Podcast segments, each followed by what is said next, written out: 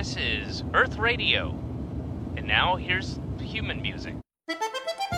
就一句话，说一六四四年清军入关，嗯，为我国以后的电视剧事业做出了突出贡献。关于这个学说有有有太多了，因为没有人回到一百万年前看他们是什么样子，你怎么说都有合理性，这是深刻。对，相当于一句那个名人名言，嗯一句金句，对？这个应该上脱口秀大会，这个这个哦。哎，大家好，欢迎大家收听这一期的围楼白话啊。这一期呢，是我们请到了我们这个业内啊久负盛名啊，这个饱读诗书。哎大家好，我是博博。如果经常听我们这个闲聊呀，经常听一些播客的朋友应该知道啊，刚刚就是佳宇老师的这个声音啊。是非常高兴来到围炉白话，希望这一期能成为大风天台的嗯串台节目。可以，完全可以，对吧？对，这样你也少录一期。佳宇老师啊，是刚刚在这个上海啊举办完自己的个人专场两剧是是是，收官了就演完了。哦，以后不演了。对，哎呦，这太遗憾了。正好这个呃佳宇老师特别忙，那么我们忙里偷闲录这么一期播客啊。这个我也是曾经去过这个大风天台，嗯、对，伯父来录这个答案在风中飘。当时录的呀，当时这个我是奥美克戎，刚好 一路给我咳的呀，就是又咳又喘，所以大家听到那个版本已经是把我的咳嗽和那个大喘气给减掉了许多。嗯，现在我是甲流刚好，对你真的感染甲流了吗？啊，已经痊愈了，这你不用担心啊。不，没没没关系，我是说你都赶上了，都踩上了。啊，都踩上了。是奥米克戎刚刚结束，就是我原来咳嗽嘛，嗯咳嗽刚好，然后又得了甲流。你是一个上天眷顾的演员哦，哎，是是是是，也被病毒所眷顾哈。我们刚刚各自喝了一口 whisky 啊，对，跟这个伯伯老师一起喝酒啊，嗯。就是感觉两个不胜酒力的人，嗯，这在硬要喝，对，就是又又又菜又有瘾，是嗯。这人菜瘾大啊。而且我刚刚说到奥米克戎这个甲流，嗯。甲流还是七七传染给我的。哦，对。他他怎么传染给你的？他本来有这个甲流，嗯。那天我蹭他电瓶车去，我说我也省得打车了，对吧？活该！但是他他带你啊，他在嗯。前面啊，嗯，那得逆风嘛，前面的风一吹，把他那个呼吸的空气吹到我这儿了嘛。逆风如解意，对，容易莫摧残。人生如如逆旅嘛。是 好，咱们这个闲言少叙，我们刚刚是寒暄了一番。嗯这期我们聊什么呢？就是我们的就叫笑点的变迁。嗯我原来看过一本书，说大概是说二十年啊，大家的笑点就要变一番儿。哦但当然也可能更短，我记不太清楚了。反正就是肯定会随着年代嗯这个整体的这个笑点在变，包括我们个人随着你的年龄啊、阅历的变化，你的笑点也在变。嗯，是这样的。对你比方说小时候，你看一个笑话，说这段子怎么这么可乐呀？可能过了几年，这什么玩意儿？就跟咱们演出一样，嗯演出为啥我们说禁止什么未成年人进入场内啊嗯？两个原因，一个就是这个嗯小孩的笑点就非常奇怪，嗯他听不明白。但凡你说到的一个他感兴趣的词，他会反复的重复那个词，然后哈哈大笑，是。对吧？你出个怪腔啊，你动作肢体哪个晃了一下，嗯。他就笑了。另外一个确实有些这个 少儿不宜的内容是。啊，，他们关键听不懂。对对对，他但凡听懂了，他就哈哈在那儿笑。嗯。嗯，我先抛砖引玉，举个例子啊，我上大学的时候有一个段子，哎呦，真的把我笑屁了。那个段子就是说有一个人叫阿爽，嗯。他死了，哦家里人给他办葬礼，周围人就说谁走了呀？他的家属就泣不成声啊，爽啊，爽啊，死了，爽死了，爽死了。上大学的时候看到这个笑话，把我笑死了。你也爽死了。对，说怎么这么可乐呀？嗯这个段子怎么这么巧妙啊？就一个人叫阿爽，然后他的家属哭败的哭泣的时候就爽死了。你身边有叫爽的朋友吗？就真的起名叫爽，有啊，郑爽。呃，好多个爽，就就这个爽能跟各个姓搭配，好多人都叫这个名字。我有一个同学嗯是一个女生，但是我就不说她的姓了，她的名字叫爱爽，爱爽，叫什么爱爽？嗯她她总会被其他同学起外号，嗯就是爱爽，嗯就就很奇怪，啊，对啊，然后大家就会因为她的名字就哈哈大笑。那个时候经常这样，嗯因为父母有时候他起名字呀，他也没有，可能他也可能也欠妥，嗯。他没有长远的考虑，也可能当时是一个意思，后来另外他又出了另外一个意思。嗯，我有一个大学同学叫冯高阳，哦，反过来杨高峰，嗯。哼，大家就老爱就是逗他。还有一个我高中的副校长叫戴立功，哦，我们老爱叫戴罪立功。嗯，戴立功确实有一点儿，应该是有年代的痕迹在里面。是吗？嗯，该不会说是地主家庭吧？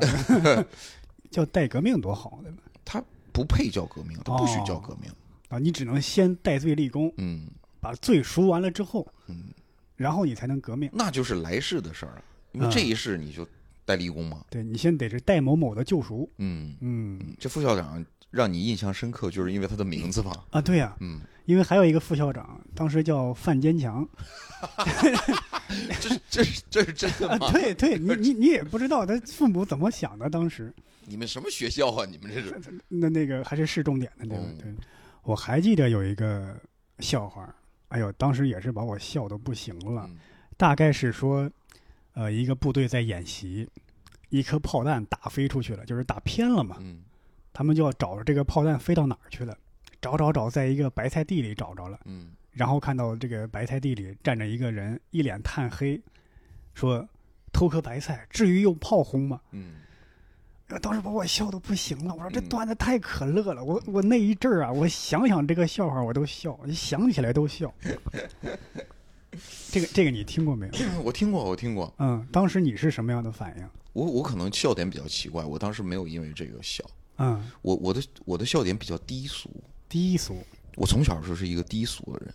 最开始就是笑，而且被我爸揍了，是在小学一年级的时候。嗯我跟我的同桌，呃，那会儿很小嘛，就是他后来去打女篮了，他个子很高，我们嗯都坐在后排，然后我们俩当时有一首诗，嗯呃，写的是，我现在还能记得很深刻，因为挨揍了就记得很深刻，写的是脚踏黄河两岸，哦，手拿秘密文件，前面机枪扫射，后面炮火连天，给我笑屁了。哦，我也听过这个。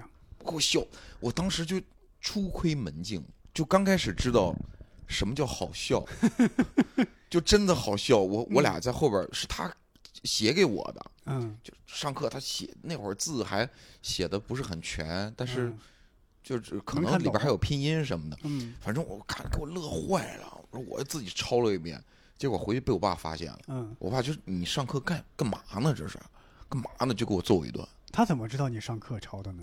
因为他不可能是其他时候啊。哦，嗯，就觉得你不好好学习。对。对对对对而且抄这么低俗的东西，对，你抄个唐诗啊、嗯李白啊、杜甫啊，对吧？这不比李白、杜甫有意思？那是杜李白、杜甫，你看笑了有问题了。你说这个我也听过，属于早年的那种校园打油诗，是对吧？什么分分分，老师的命根儿，对，不是学生的命根儿，考考考，老师的法宝。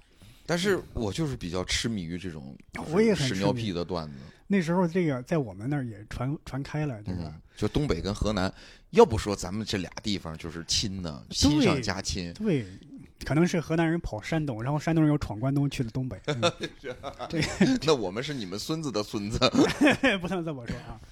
我们那儿挨着山东啊嗯，豫鲁苏皖四省交界，可能真的保不齐我们这儿有人跑东北去了。嗯就是我我继续说回我刚刚那个白菜地那个笑话啊，嗯我现在就分析一下为什么我那时候觉得好笑，嗯可能这个我的笑点跟原来的这个作者想要达到的那个笑点是其实是偏离的，嗯他可能制造的那个笑点就在于误会，嗯，就是这个人他本来只是想偷一颗白菜，炮弹是恰巧打偏了，他误以为自己是被惩罚了，对吧？因为偷白菜被炮弹给炸了，所以说了那么一句。但其实我的笑点在于是什么呢？在于这个人一脸炭黑站在白菜地里。哦，你眼前有这个画面。啊，对，嗯。因为那时候经常看那个《猫和老鼠》，哦，对吧？《猫和老鼠》里边这个这个脸被 Jerry 打平了。对 Jerry 用这个炮弹啊，或者是嗯。鞭炮啊，去炸这个 Tom，一炸的一脸炭黑，就人他没有不至于死，但是呢，就是这样一个非常好笑的画面给你。对，它上面掉下来一个什么东西，就把它打成什么样。，对对，我到现在我都爱看《猫和老鼠》。嗯，我就是看到那个猫和老鼠之后，联想到这个人偷颗白菜，然后炸得炭黑，然后也没有真正的死亡，嗯就这个画面我觉得很好笑。嗯我不是因为这个作者原来设计的笑点好笑，嗯，这个我觉得是就是人类的本源吧。嗯就是早期的笑也大部分也都是这样，就是当初柏拉图、亚里士多德他们比较比较抵抗这件事情，他就说人的笑是是不道德的。不道德的，他那个时候认为，就是大量的笑都是都是一种优越感，嗯，就是有人什么摔倒了，你觉得或者他很蠢，嗯你你比他高级才会你你是一种嘲弄的状态，嗯嘲笑的状态，就是所以他们会觉得说会让笑会让人从重要的事情当中分神。就是那个时代对于笑的理解，大部分的笑还是就早期的笑，大部分是这样的。我觉得这应该说是对幽默的理解吧。呃，对对对对，比方说，我开心，我喝了一瓶酒，或者我我跟朋友聊天儿，这个不属于幽默的，它应该不属于柏拉图批的这个范呃围。对对对对，我我大概能能明白，就是可能古希腊的人嘛，嗯。他又爱智慧啊，追求哲学，是。他觉得你这个太肤浅嗯。啊，幽默追求幽默没有深度。对，但后来的幽默的涵涵盖的东西很多，其实。对，嗯。因为我记得以前看过一个说法，说某漫画家嗯。呃画了一个漫画，一个画面大概是说一个土著人或者说原始人，嗯。他把对手的这个头给砍了，插在木桩上，嗯然后对着木桩这个头开始笑，然后他说这是幽默的起源。哦我后来想了一下，我说你怎么可能呢？你怎么知道嗯第第一个原始人是、嗯是发笑的原始人是谁？嗯第一个原始人的幽默是什么幽默？我觉得不可能。但我现在想了一想，我觉得是有可能的。从何说起？就是首先他把对手给打死了，这是一种胜利，嗯获得这种优越感他已经获得了。那么当他把对手的这个头插在木桩上的时候，对手作为一个活生生的一个人，对他没有任何的威胁了。嗯，他现在不是活生生的人了，他现在是一个尸体，一个死人，嗯只剩下一个头颅，对他没有任何威胁，他可以尽情的嘲弄。嗯而且尽管那个头颅放在那儿很可怕，可能画上一点油彩什么的，嗯是一个可怕的脸，但是对他没有任何的啊，没有威胁了。威胁了，嗯他完全战胜了这个人，嗯。所以他有充分的理由去笑。我有时候觉得这真的可能是幽默的起源，尽管它嗯如此的残酷。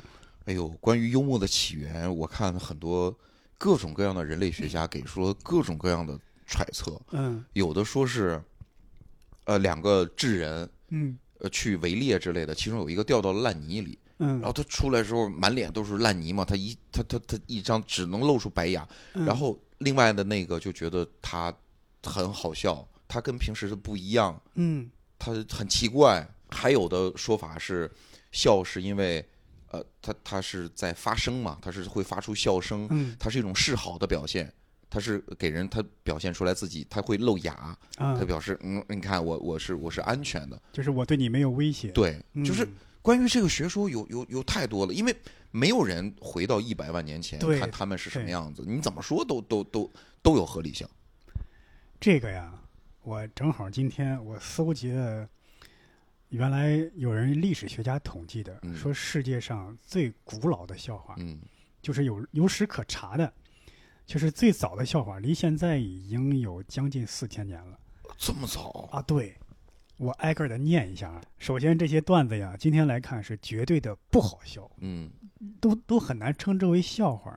我给你念一下，第一个笑话，它就是描述了一个他们觉得好笑的画面，说一位年轻的妇女啊，坐在自己丈夫的大腿上，她企图挡住迎面而来的大风。嗯，我我我我试图去理解这个笑点何来，我也没有找到这个笑点。这我能理解，大风天喜剧嘛。就是一个媳妇儿坐在丈夫的大腿上看大风天喜剧，好，试图挡住你们的笑点。哎他的这个意思是什么？是说他自不量力吗？还是说，应该是他自不量力的意思，嗯，或者是说她丈夫的腿太粗了。那有点偏吧？以那个时代应该比较直接吧，我感觉。嗯，说不上来啊。嗯然后第二个笑话，叫如何使寂寞的法老开心，让姑娘们赤身裸体穿着渔网坐船沿尼罗河而下，然后让法老去尼罗河钓鱼。我感觉像是一种讽刺，但是这个讽刺他没有直接给到我。对，因为我们不在那个语境里了。对，我我的意思就是在想，他可能是说这个法老是个好色的法老，嗯让女性赤身裸体穿着渔网，就类似于今天的渔网袜，渔网就跟钓鱼又连上了嘛。嗯。法老是钓钓女性跟钓鱼一样，哦，那渔网已经把他们给装住了呀。其实，啊对，你看那个时代吧，你说他要是好色的话，那个时代所有的男人，就是有权势的男人，都是以此为自己的呃权势的一个代表。嗯你包括同时代的我们的呃，可能比我们更早一点，纣王啊之类的。嗯，后来的什么烽火戏诸侯，他为了让褒姒开心，对，搞来很多人，他就是做恶作剧的那种，他可能真的就是一种简单的描述。我我个人理解，嗯。嗯。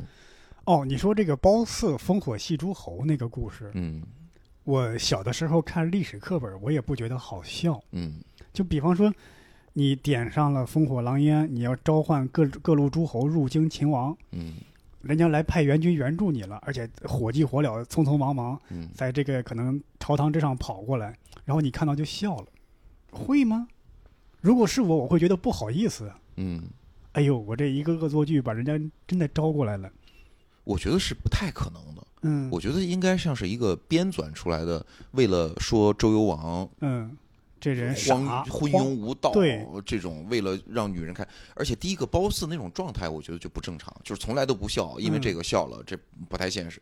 另一个呢，从那个时代又没有说我们约在三月六号的晚上二十点全都到那儿，他不可能，他不可能一下子看到好多诸侯嗯同时到达，大家发现没事儿，我觉得这是不可能，应该就是后来的史书。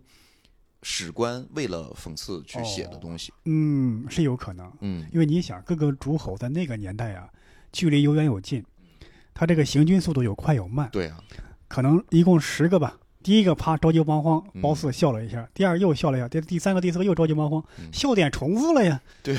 对吧？你这个笑点重复，同一个笑点重复了十回，callback 也不能这么用啊，对吧？嗯。所以褒姒很可能就笑不出来。嗯。咱们再看下边一个段子啊，我感觉这个段子啊，稍微有点笑点了。嗯他是说，一个独眼的妇女，这个出嫁了，并且跟这个她老公啊一块儿生活了二十年。有一天呢，这个老公找了个新欢，就对自己的妻子说：“咱俩离婚吧，嗯因为大家都说呀，你有一只眼睛看不见。”他媳妇儿就反问：“结婚二十年了，你才发现吗嗯？”，完了，莫非这就是我们传说中的简单真相？对对，就也是非常简单直白的一个，呃，反正以前的那种大量的，你比如嘲笑独眼人、嗯，独腿的、断胳膊的、吴老侏儒，对，就是呃非常六加七的，就就是你你跟常人不一样，就会被人嘲笑，对。嗯，然后在大量的那个时候的东西当中，会出现大量的这样的人物，对就是被取笑的主要是这些人，哦，我记得小的时候经常看到一些段子系列，其中有一个叫“笨媳妇儿”系列，嗯都是这个媳妇儿啊，她去买东西啊，她不会算账，嗯，被那个店老板给忽悠了，然后回来她丈夫骂女性，对，丈夫又骂她，嗯好多这样的故事。嗯这人傻，这人笨，哎，或者这人结巴，嗯。这好多这样的段子。对，以现在的你说笑点的变迁，现在受文明影响很深的人，他不会因此而大笑。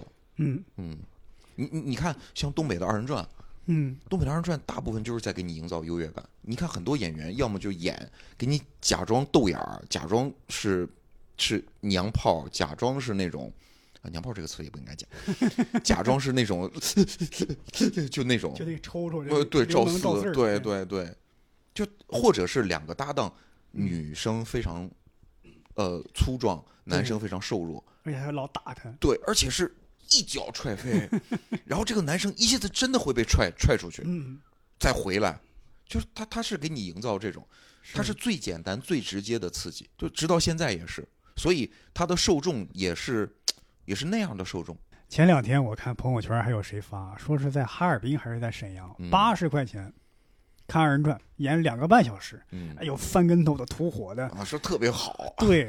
然后我这看一百块钱花你花钱看你这脱口秀，嗯。然后上去俩人嘚啵嘚啵嘚用用嘴说，说完嗯谢谢就下去了，也没有绝活，嗯不翻跟头不吐火，也不炫一个，嗯，氛围也没有人那好，对。人家就感觉二人转的对观众特别真诚，他是是真炫啤酒啊，是真真跟你玩绝活，你这还很多还都都是都是半路出家，嘴皮子都没人家利索。你是，这个我们再说回来，这些古代段子呀，嗯刚刚念的那些不好笑的呀，甚至这个笑点不知所云，你都看不懂这个故事在说什么的段子，都是古埃及的段子，离现在对离现在已经三千年了。嗯所以说，这些段子可能跟咱们的这个文化呀、这个历史啊相差太远。你这是从哪儿查出来的？哎呦，这这这很好查啊。那么接下来我们进入两千世纪了啊，就是两千年，公元前公元前前后，嗯就是公元前八世纪，哦，离现在就是两千多年了。嗯这个时候的段子呀，已经是出现了一点咱们能理解的幽默的雏形了。嗯可能也不好笑，但这至少能算是个段子。其中一个呀，就出自这个荷马史诗《奥德赛》，哦，就是讲这个《奥德赛》的主人公啊，这个奥德修斯，他对这个一个独眼巨人叫库克洛普斯说：“我叫没有人。”啊他后来把这个对他把这个巨人眼睛给戳瞎了嘛，嗯。而且是独眼巨人，你看又是独眼，嗯。把他戳瞎了之后呢，这个独眼巨人就会呼朋唤友来找人帮助自己。然后朋友问是谁把你戳瞎了呀？他说没有人袭击我，啊，是这么一个段子。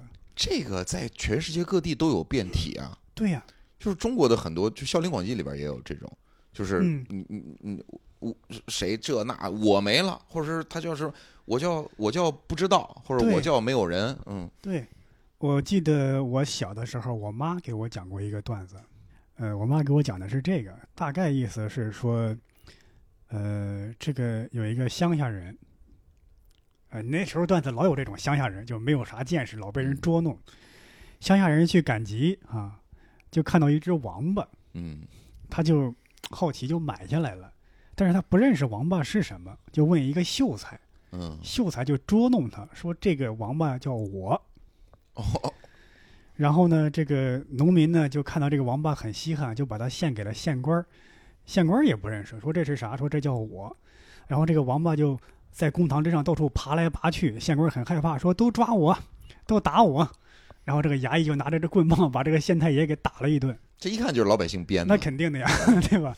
用这个稍微质朴的技巧去，嗯就是讽刺一下这个官吏，对吧？嗯就过过瘾。嗯而且你一想，这个官儿是县太、县县太爷、县令，嗯，都是如此基础的基层官吏，他们只能接触到这儿，他也只能接触到最大的官，可能就是县令了，对吧？嗯。但是我刚才说马三立的段子，你可能听过，就是逗你玩儿，哦，那也听过，听过，对吧？对谁呀？谁呀？逗你玩儿，对对，我叫逗你玩儿。谁呀？谁家谁家这倒霉孩子？妈妈，他偷裤子，谁呀？逗你玩儿。就是一样的东西。对对嗯我我小时候觉得这个特别好，包括他的那个挠挠，我都，是吗？嗯他其实那个挠挠啊是非常长的一段，嗯只是在最后的时候出现这个家传秘方。嗯他前面有大量的对当时这个天津的市井文化的一些描述，嗯大家但是现在可能只记得这一个挠挠了。是嗯这个没有人这种笑话的这种变体，其实早年在那个美国，嗯。大概三十年代还是四十年代，有一个叫 “Who's on first”，嗯。谁在一垒？嗯。他那种段子有点类似于中国的相声，是三个人还是两个人一起说的，叫 volleyball 还叫什么？嗯。大概意思是说他们在打棒球，啊，你在一垒，他在二垒，就是谁在一垒，这个人叫 who 嗯。Who's on first who，嗯 Who's on first? Who？就俩人这个来回重复，谁在一垒？对呀、谁嗯谁在一垒？谁？就这种。中国那《笑林广记》里边，这不大量都是谐音梗，是啊，那都是谐音而且还有非常多的黄黄笑话。嗯，而且很很好笑，是，到现在还非常好笑。嗯他有时候会写一首诗，嗯。嗯，当然，笑本身就是去对，呃蔑视权威的，就是挑战权威，所以会不被当权者待见嘛。对他他会觉得你们你们都不把生死当回事儿，你们觉得很多事情都可以开玩笑。嗯那我我存在的意义是啥？你是不听话呀，所以老师会会很介意你们乱笑，就接接话茬、接下茬什么的。我小时候我不知道我为什么我周围的朋友都会讲那种那种，这我这这在这儿真没法讲，因为有些脏了是吗？不是是有的人名儿没法提。嗯，嗯，就是说他带上了谁的 bra，是哦那个哦那个人，那个我听过，哦，是你听过那？几个大人物的段子是是是是然后还有那个什么阿尔卑斯山滑雪，这一提大家都秒懂，但是不太方便。对，不能嗯提人，不能提人。对，这个我记得是原来东欧那个非常有名的哲学家叫什么？说话口音特别重的那个，而且在耳朵边想不起来，是南斯拉夫的还是哪儿？咱们这个听友可以在评论区补充啊。他大概说过来的话，意思就是说，当我们一些主流的话语变得文过是非，相当于一种虚伪的文雅的时候，嗯我们需要用脏话来把它净化。嗯尤其是一些粗俗的笑话。他自己也出过一些粗俗的一些笑话集，包括香港那个著名的作词人，啊，黄沾沾对吧？黄沾先生也出过一个不文集。不文集，对，对对对，大量的，其实那个。说实话，我我我看了两眼，我有点看不下去，是吗？就是太文了。不是是有一些东西不好笑，嗯，因为没没那么好笑。我觉得他要专门出一个笑话集，往往他就会泥沙俱下。对，他不可能是最好的。如果说他就就讲说，我就写了五个最好的段子，我拿出来给你看，是我我我我愿意看。但是他为了凑这么一个集子，他要写五百个，大量的都是水的。你说这个我，我想起来，咱们这儿啊，有一位在什么机关单位工作过的人，嗯嗯他就仿前苏联笑话集，嗯，写了一本中国笑话集，哦，也是那个类型的。我看了一下，就非常不好笑。嗯非常不好笑。我后来大概明白为什么不好笑了。嗯他那里边的笑话集啊，很多都是写的真人真事儿，嗯很多真事儿吧，可能你亲身经历过，你觉得好笑，但是你真正把它描述出来，你觉得不够戏剧化，嗯这个结构没有形成这个反转呀、或者说什么惊天的逆转，因为生活中没有那么多逆转的事儿。嗯但是我们在处理一个段子的时候，需要那种大反转、大开大合那那那种。那个人他只是负责记录，他嗯没有一个幽默的天赋，是。所以写的真的是很不好笑。所以写笑话、做喜剧这个啊，我我觉得还真是挺需要天赋的。嗯，你你后期你可以通过学习去掌握一些技巧，可以写出来，但是嗯它和那个文章本天成的那种感觉是不一样的。这个我有我有略微的不同意见。哦，哎，我以前微博上讲微博上也说，嗯就是我觉得我们叫后天天赋，嗯这是后天习得的天赋。嗯就是那些幽默的人，他其实从小的时候就在揣摩怎么能把人逗笑了。嗯嗯嗯可能从他会说话、会记事儿的时候就已经开始了，只不过是到他二十岁的时候，他才开始登台。嗯，他已经练了第一次登台是什么时候？就是就就就不是正式登台，就是开始给大人表演什么之类的。算是接近于登台，不是大人表演这种，是我们上小学的什么元旦晚会呀、文艺晚会这样的。嗯那时候我就讲了我妈给我讲的那个老鳖呀、王八呀，王八是我，我是王八那个段子。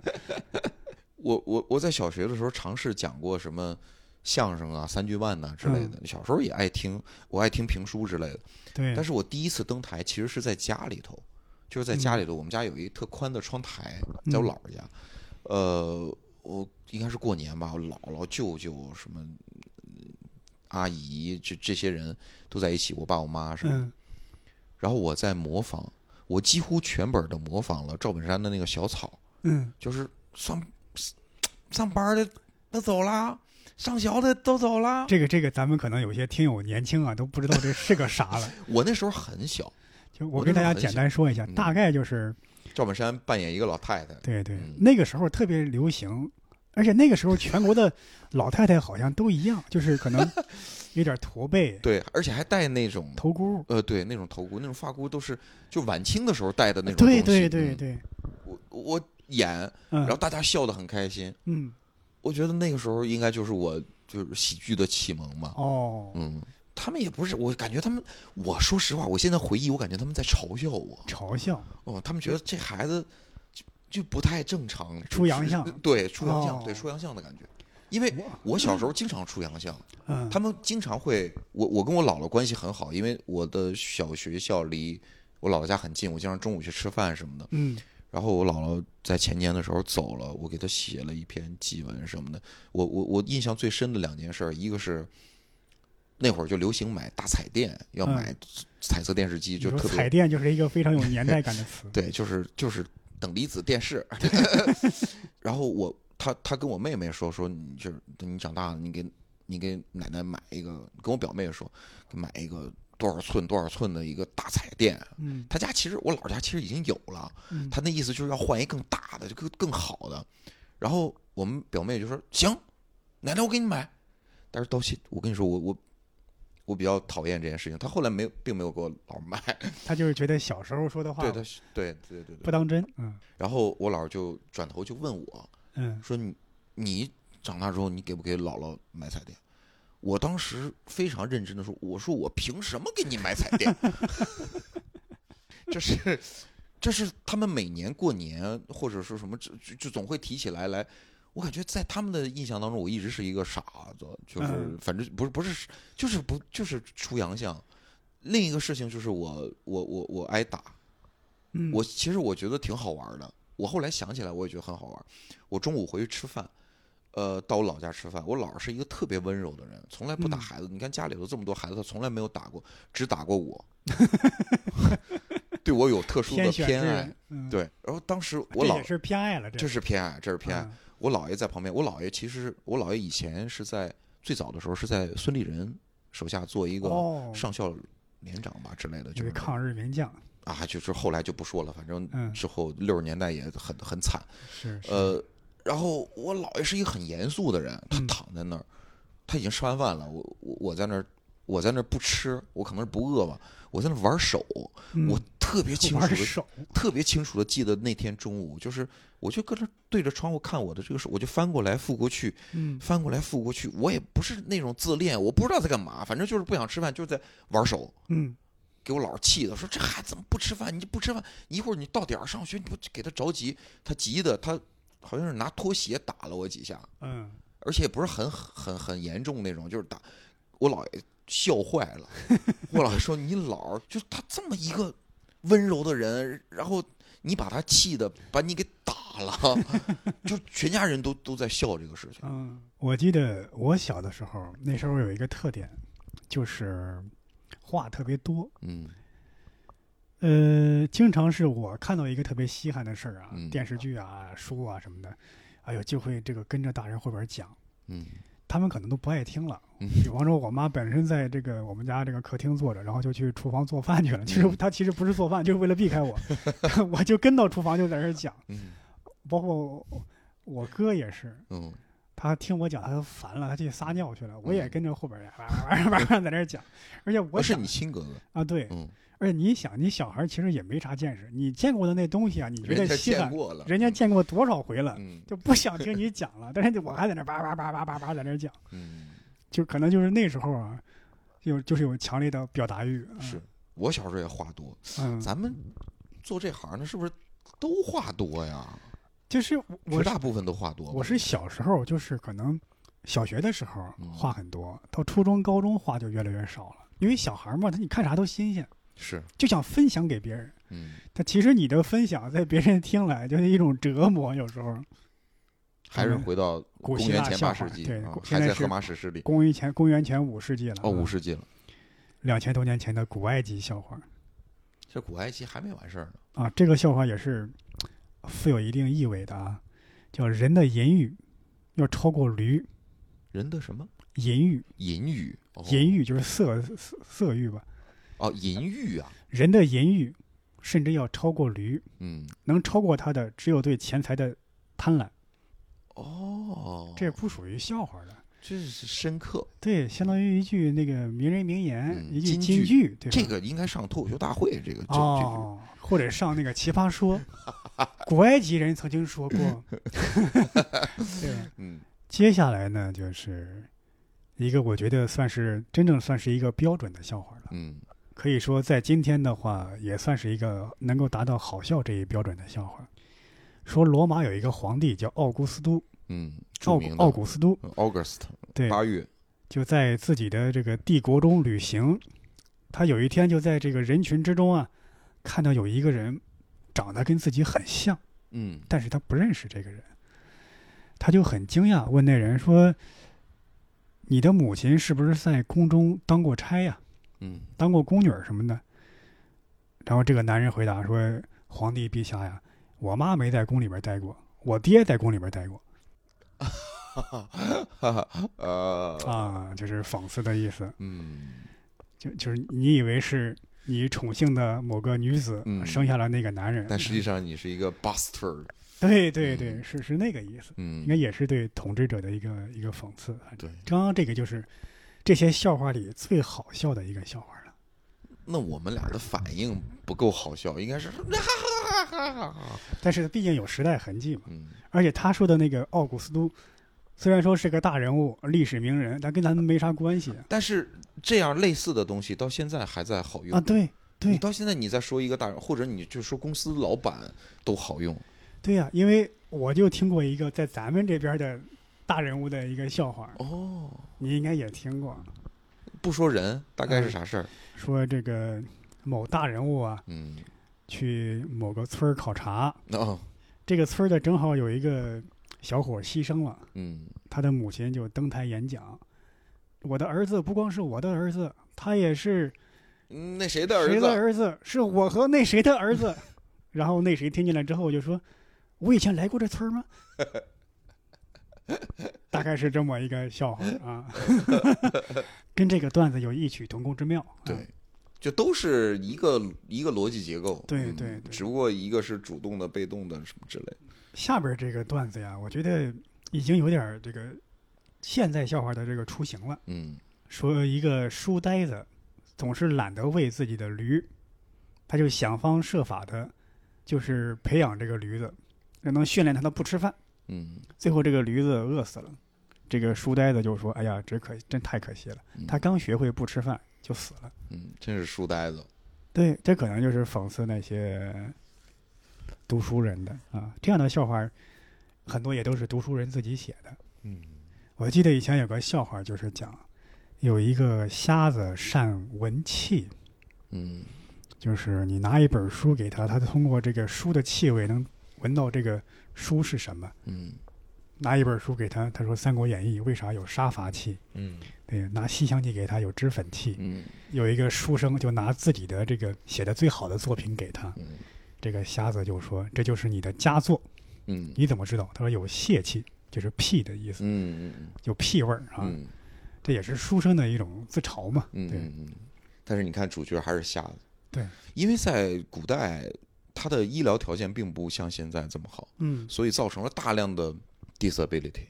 对，他这儿坏了，他就切掉了，那儿就对而且活的也不是很长，就会被人笑。还有一个段子啊，这个段子可能古代是另外一个意思，可能在今天听来意思就变了。嗯就是理发师问皇帝如何理发啊？皇帝说：“你不要出声的理。我感觉有一种似曾相识的感觉，几乎所有愿意写理发段子的 comedian 嗯”都会讲理发师比较话多。对对，嗯但是这个究竟是理发师动静大，还是他话多？就是在两千多年前的理发师啊，嗯，这个咱不得而知。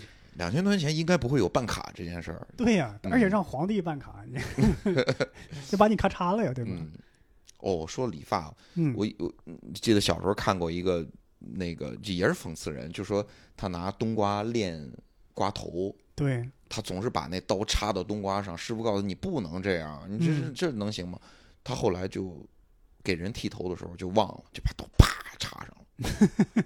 其实是一个，如果真的是这样的话，就是一个悲剧。对，但是却是以一种笑话的形式出现嗯在人们的视野当中，来嘲笑那个古古板的人。理发的幽默故事我，我还听过一个。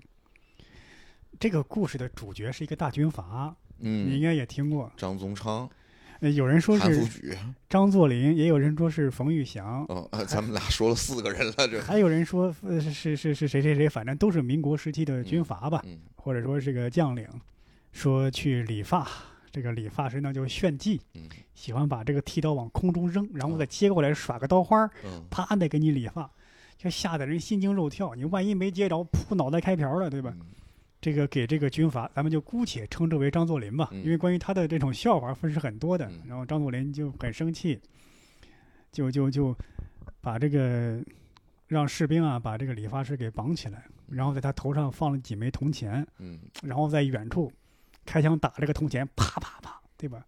弹无虚发，嗯每枪都打在这个铜钱上了啊，没有一发子弹打到这个理发师脑袋上，嗯就是教训你一下。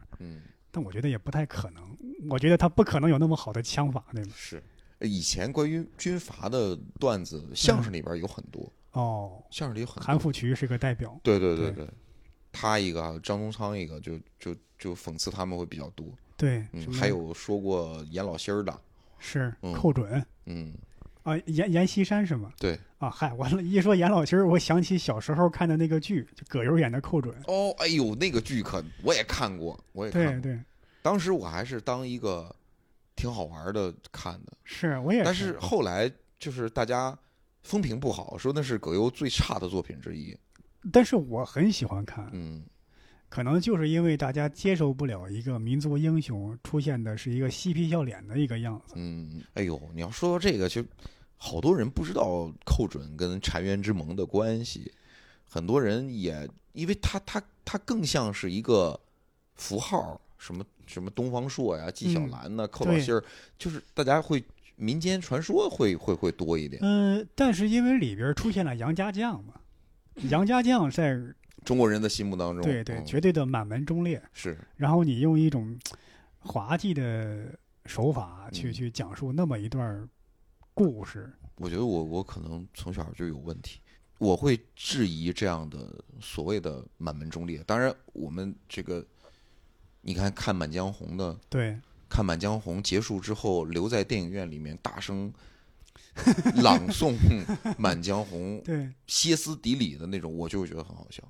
嗯，呃，当然从中国历史上来讲，我们什么抵抗外敌呀、保嗯护家园呐、这个事情本身是非常宏大的，而且非常就就很正确，这没有什么可说的。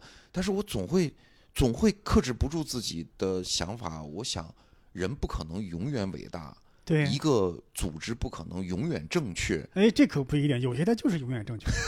你又来了，那是宇宙真理，对对对那是为就敬宇宙真理。是是，咱聊点安全的，聊点安全。嗯，刚刚的也挺安全，我觉得。我有两个段子，我很长一段时间内都觉得是最好的段子。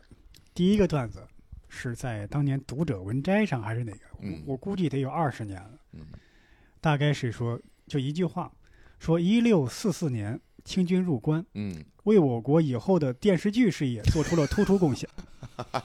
哎呦，我特别喜欢这个笑话。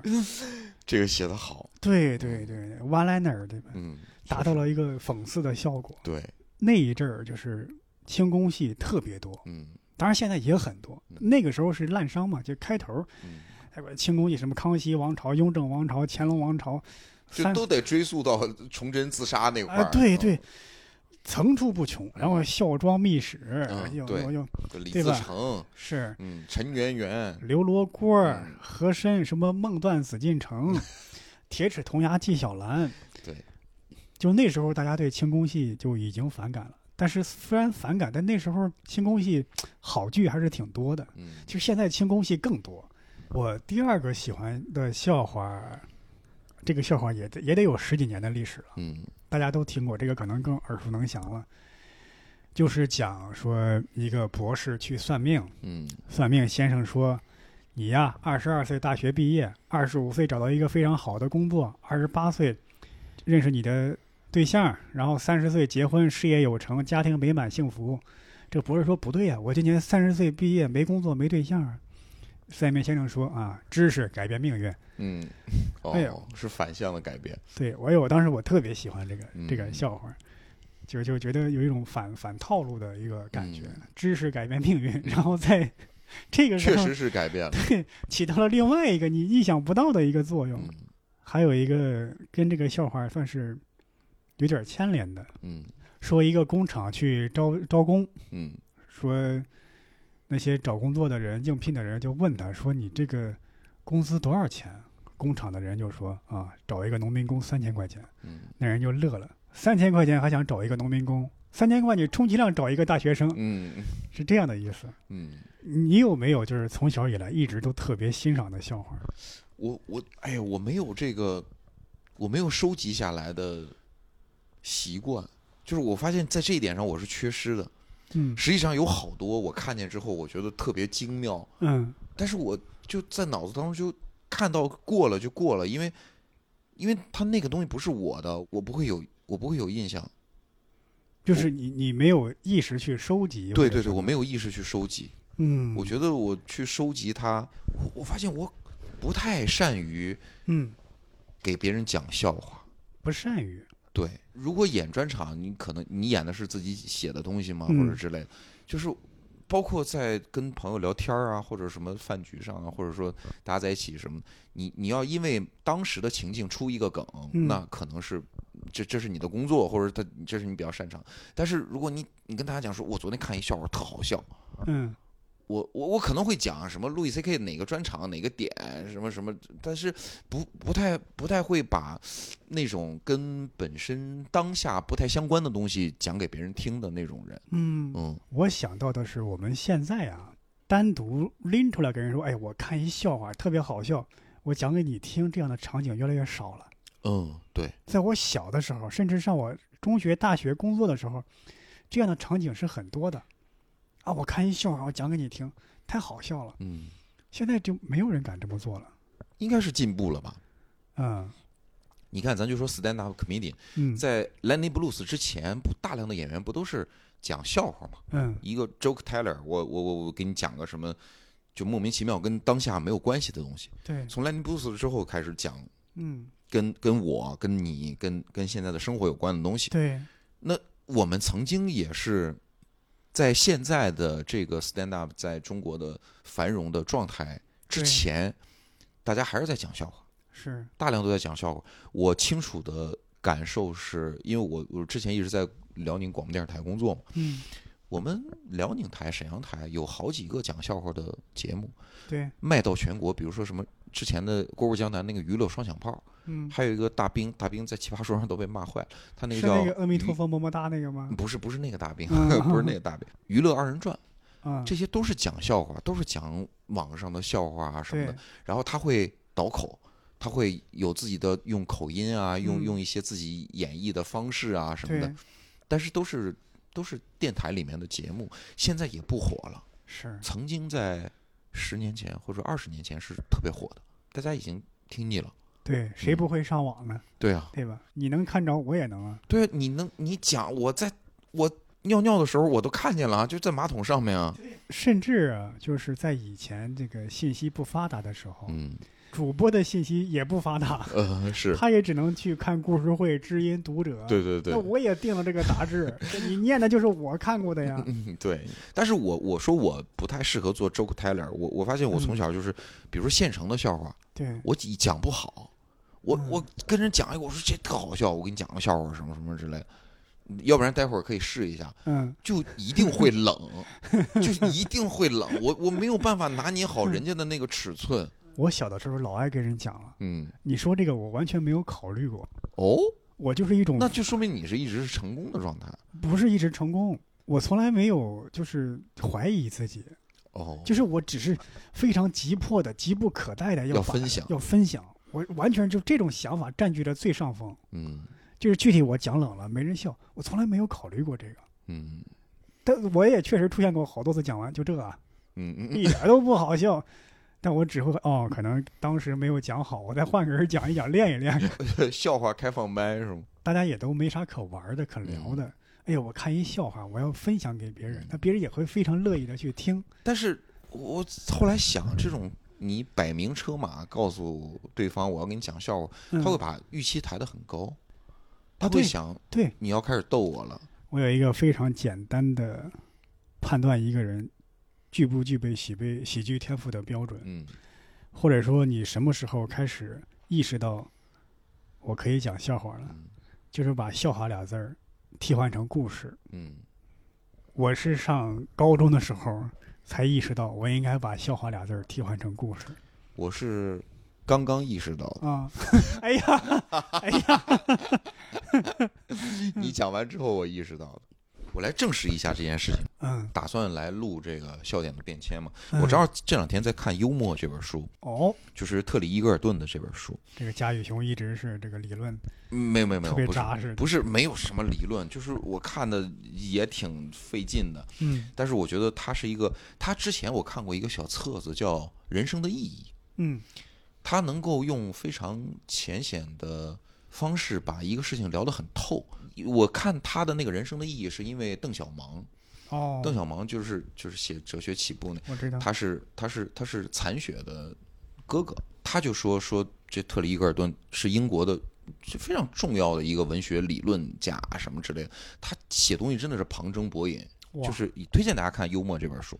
然后他在这这本书里边有有有几个他自己的经历或者是他的段子之类的，呃，我我我我来讲一个啊，我来讲一个，你就正常反应，不用刻意笑啊。行行行，他就说讽刺人家那个哥德堡先生啊，说当暴雨云逼近的时候，哥德堡先生被困在了瑞士的一座山上。嗯一个由搜救专家、医护人员、搜救犬组成的红十字救援队焦急地搜寻着他。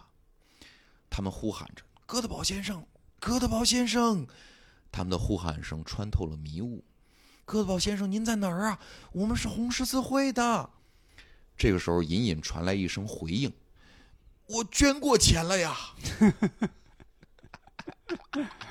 嗯，是好笑的，这是我喜欢的段子，对，对这这是我喜欢的东西，我我太喜欢这种东西了。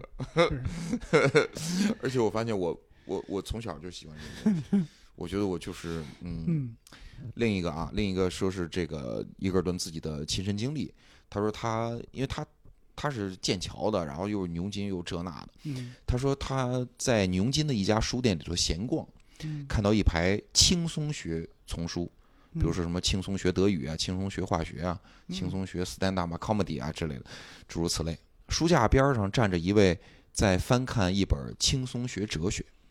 我一看，哎，我认识他，是我一朋友，杰出的牛津大学哲学家。嗯此时不开玩笑更待何时？于是我就悄悄地从背后摸上去，在他的耳朵边轻声地说：“这书是不是有点看不懂啊？” 他吓了一跳，猛地转过身来。我的第一个念头是他该不会是整容了吧？随即我认识到，我意识到这人我不认识，嗯根本就不是我朋友。我赶紧跟人道歉，我三步并作两步逃出书店。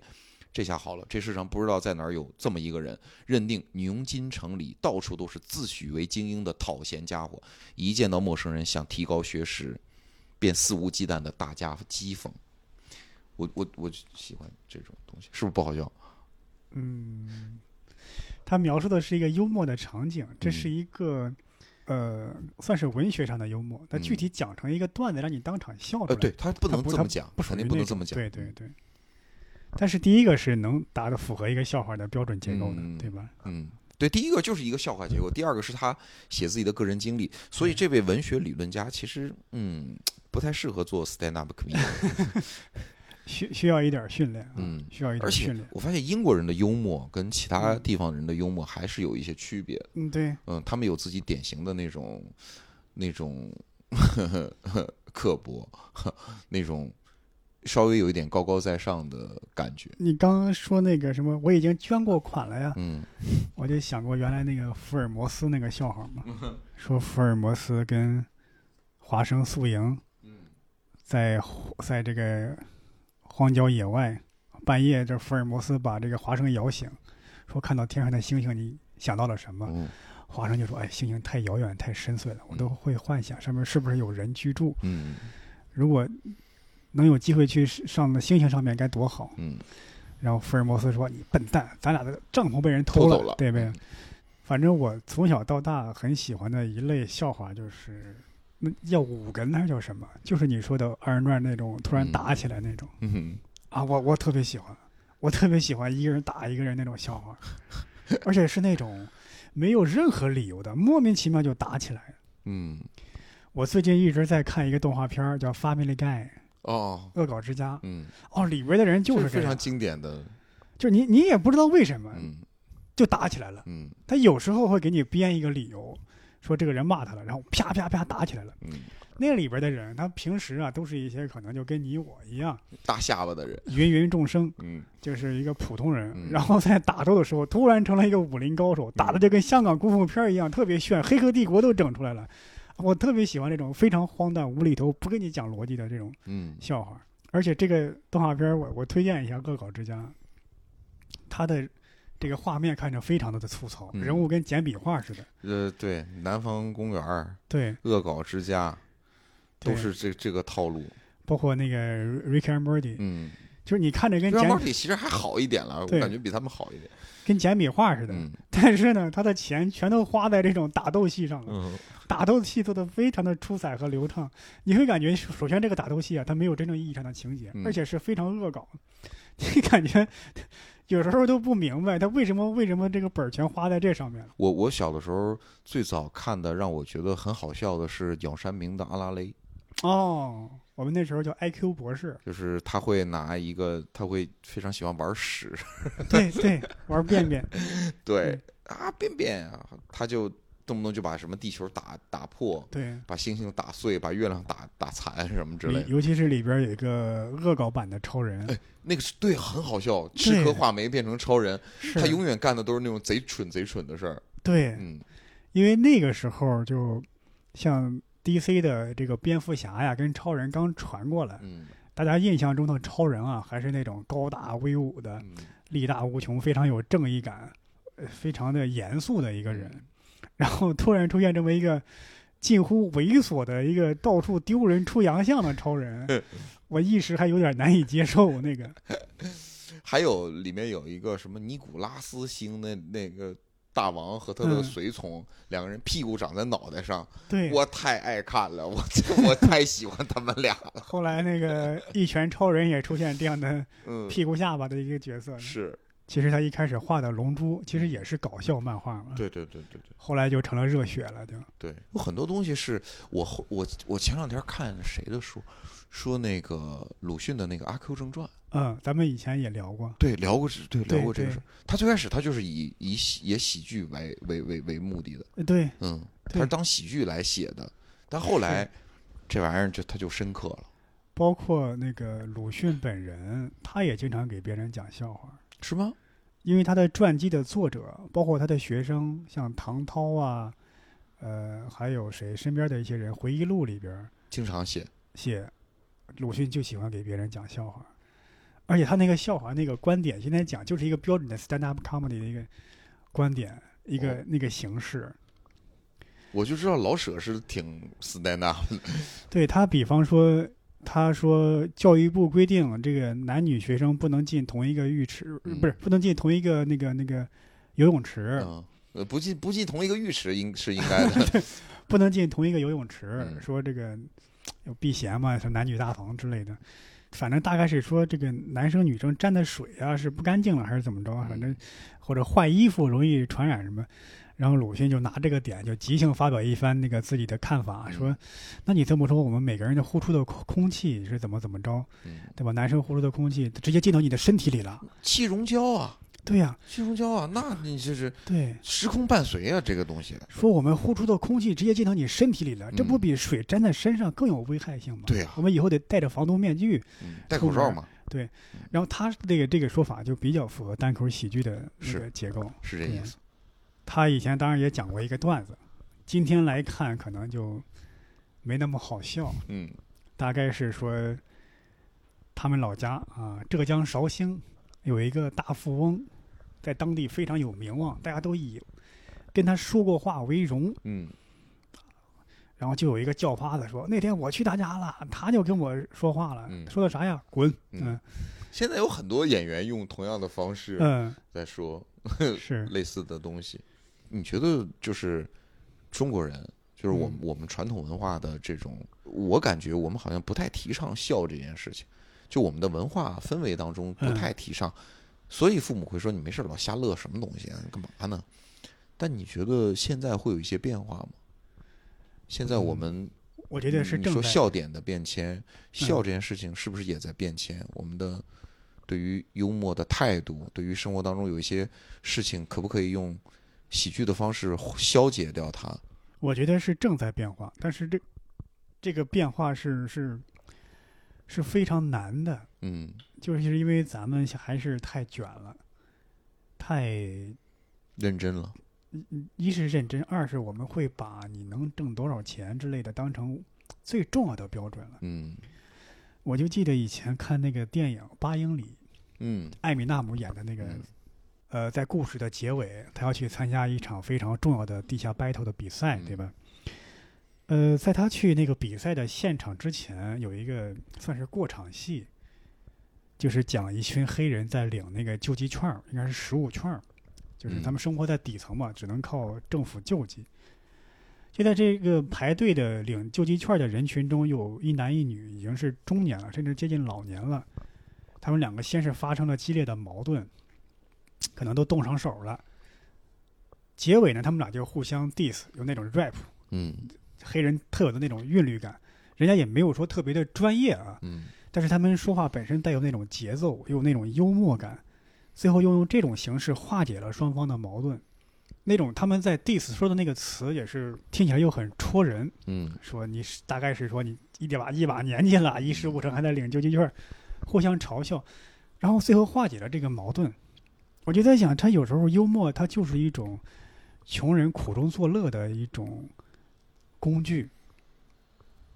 这是在那个土壤下他能够诞生出来的，大家也也支持，也能正视他的。但是在咱们可能会觉得有什么用呢？哈哈一乐，没有挣大钱，甚至包括这个鲁迅本人啊，他也瞧不起幽默的。虽然他本身他是一个幽默的人，他以前大概是批判过林语堂，嗯，是，大概是说将屠户的凶残化为一笑，嗯化为哈哈一乐，一笑了之。嗯，就是那么多残酷的事情，你不去批判，你反而转化成笑话，大家一笑搞，什么生活的艺术？对，哈哈一笑，这事儿就了了。嗯也就是你的笑让这个事儿变得非常的轻浮，不那么严肃了。嗯，咱们这儿就会有这样的一个包袱。对，嗯到现在都有。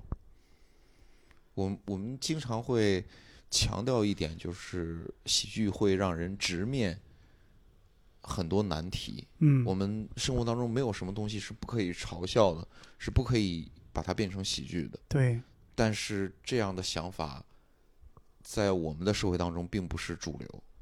嗯对，确实不是，嗯，确实不是。它甚至不被鼓励，不被倡议。我我们其实有时候会看，呃，一一些明星大人物，嗯，他愿意出现在公众面前的形象，大家推崇的是什么呢？少言寡语，嗯。或者一脸正气，嗯。对吧？你看那个在西方的政客，嗯，他们有时候会参加一些娱乐节目，拉链开了，什么骑自行车摔了，对，甚至拉裤子了，会讲一些笑话啊之类的，尽量让自己的形象啊轻松一些。嗯咱们这边不提倡这个，我觉得那是一个我比较欣赏的成熟的态度，因为人都知道，嗯人不可能是完美的，人不可能永远是正襟危坐的。嗯我我我我我一直都觉得那些看起来宏大的东西背后是荒诞的。他为嗯维越维护自己的那种正派的形象，他背后可能愈发的猥琐。以至于当我看到一些所谓的背后的那种嬉皮笑脸的时候，嗯，我都觉得荒诞的难以置信。我说不可能，他不是那样人，他不是那样的人。他那是正人君子啊，对他后来发现比那个还要龌龊十分，对吧？嗯在人前有多么的伟光正，在背后就有多么的下作下流。我记得看那个有一个关于单口喜剧的纪录片儿，嗯，哦有一个、，BBC 那个是？对嗯，有一个我我忘了他是演员还是喜剧的研究者，但看模样像个知识分子。他说过这么一句话，他说：“我经常会推荐我那些知识分子的朋友，让他们去看伦敦的那种最低俗的、最下流的喜剧的演出。我嗯毫无愧疚，我就让他们去，就让就推荐他们去看。他也没有说为什么，但我个人的揣测啊，就是你生活在你那个圈子里太久了。”嗯一张嘴莎士比亚，一张嘴什么狄更斯，嗯你在那个圈子里太久了，你就应该走出来去看一看，对吧？就像我可能我就会推荐北大教授去看一下二人转。嗯世界不全是你那个圈子里那个样子的，嗯，你未必说我就生活在二人转的圈子里，你嗯至少你去看一看。也推荐二人转演员没事去未名湖畔转一转，不要只在刘老根大舞台转。对我我我有时候讲讲段子啊，演出也好，我觉得我这只是一种风格，一种形式。嗯我没有说觉得，哎呦，我这就深刻了，我这就高雅了，你们啊就不懂，不能这样。嗯我刚刚突然想说一点，我上一次去大风天演出，哎，哎呀，感觉收获良多。呃，我们的演员收获更多，就是人生观、价值观、世界观 对对全对对变了。真的，那场演完之后啊，我可以单方面宣布，嗯大风天喜剧是我在国内，我觉得演员整体水平最高的一个俱乐部。这是从何说起？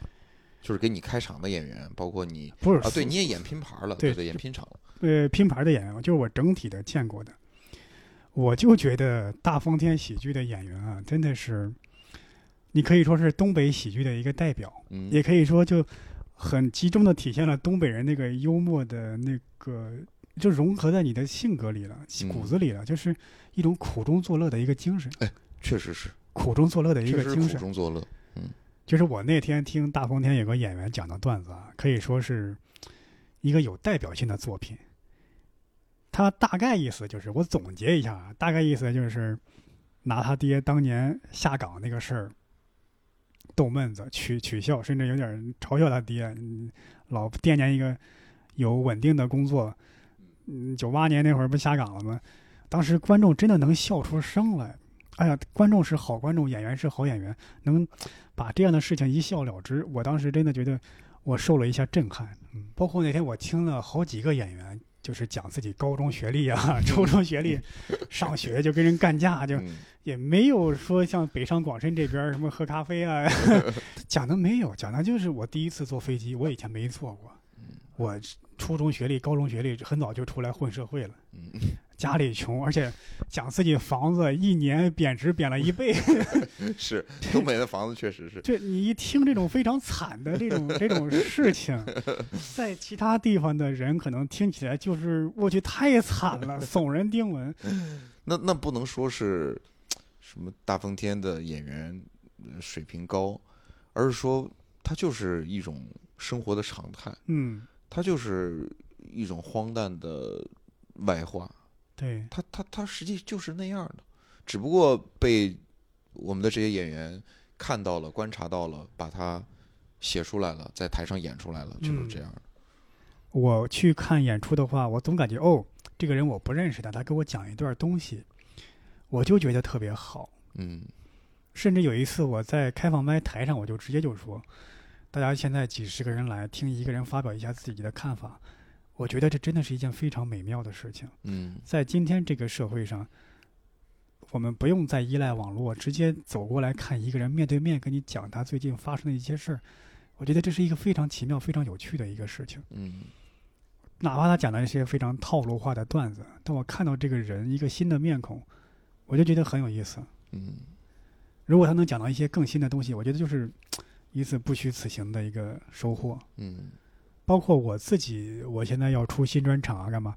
我也会在整理的时候发现，我的天呐，这怎么每一年写的内容和风格都如此的不一样，差异如此之大？嗯，但我觉得这其实也是一种乐趣。你在进步啊，你在不断的前进啊。你的这个新专场叫什么名字？我定名暂定名叫噪音，噪音，对，但后来发现这个名字可能啊未必合适，就是我在整理的过程中发现可能可以用其他的名字，但一想还是用这个名字吧，嗯，是跟你专场里面的段子有关，没有任何关系只是你觉得自己的这个专场是噪音，啊。对对，哎，我回头专场里边会有写文章，嗯，专场里不会讲，我会发推文解释一下为什么叫这个名字。嗯，嗯，哎呀，期待了！你是从四月份开始在在北京演是吧？对对对对，嗯，期待，期待。期待再一次给行业带来巨变啊！哎，大言不惭了，嗯，哎呀，怎么最后成了宣传我的新专场了呢？哎呀，这不是题中应有之意吗？哎呀，这要不为啥请你来？同时在围炉白话和大风天台来宣传波波新专场对，对噪。音。那行，咱们就在这儿就结束吧。好嘞，好，感谢大家收听这一期的围楼白话，也希望大家听一些有趣的噪音。哎，好，下期再见，拜拜。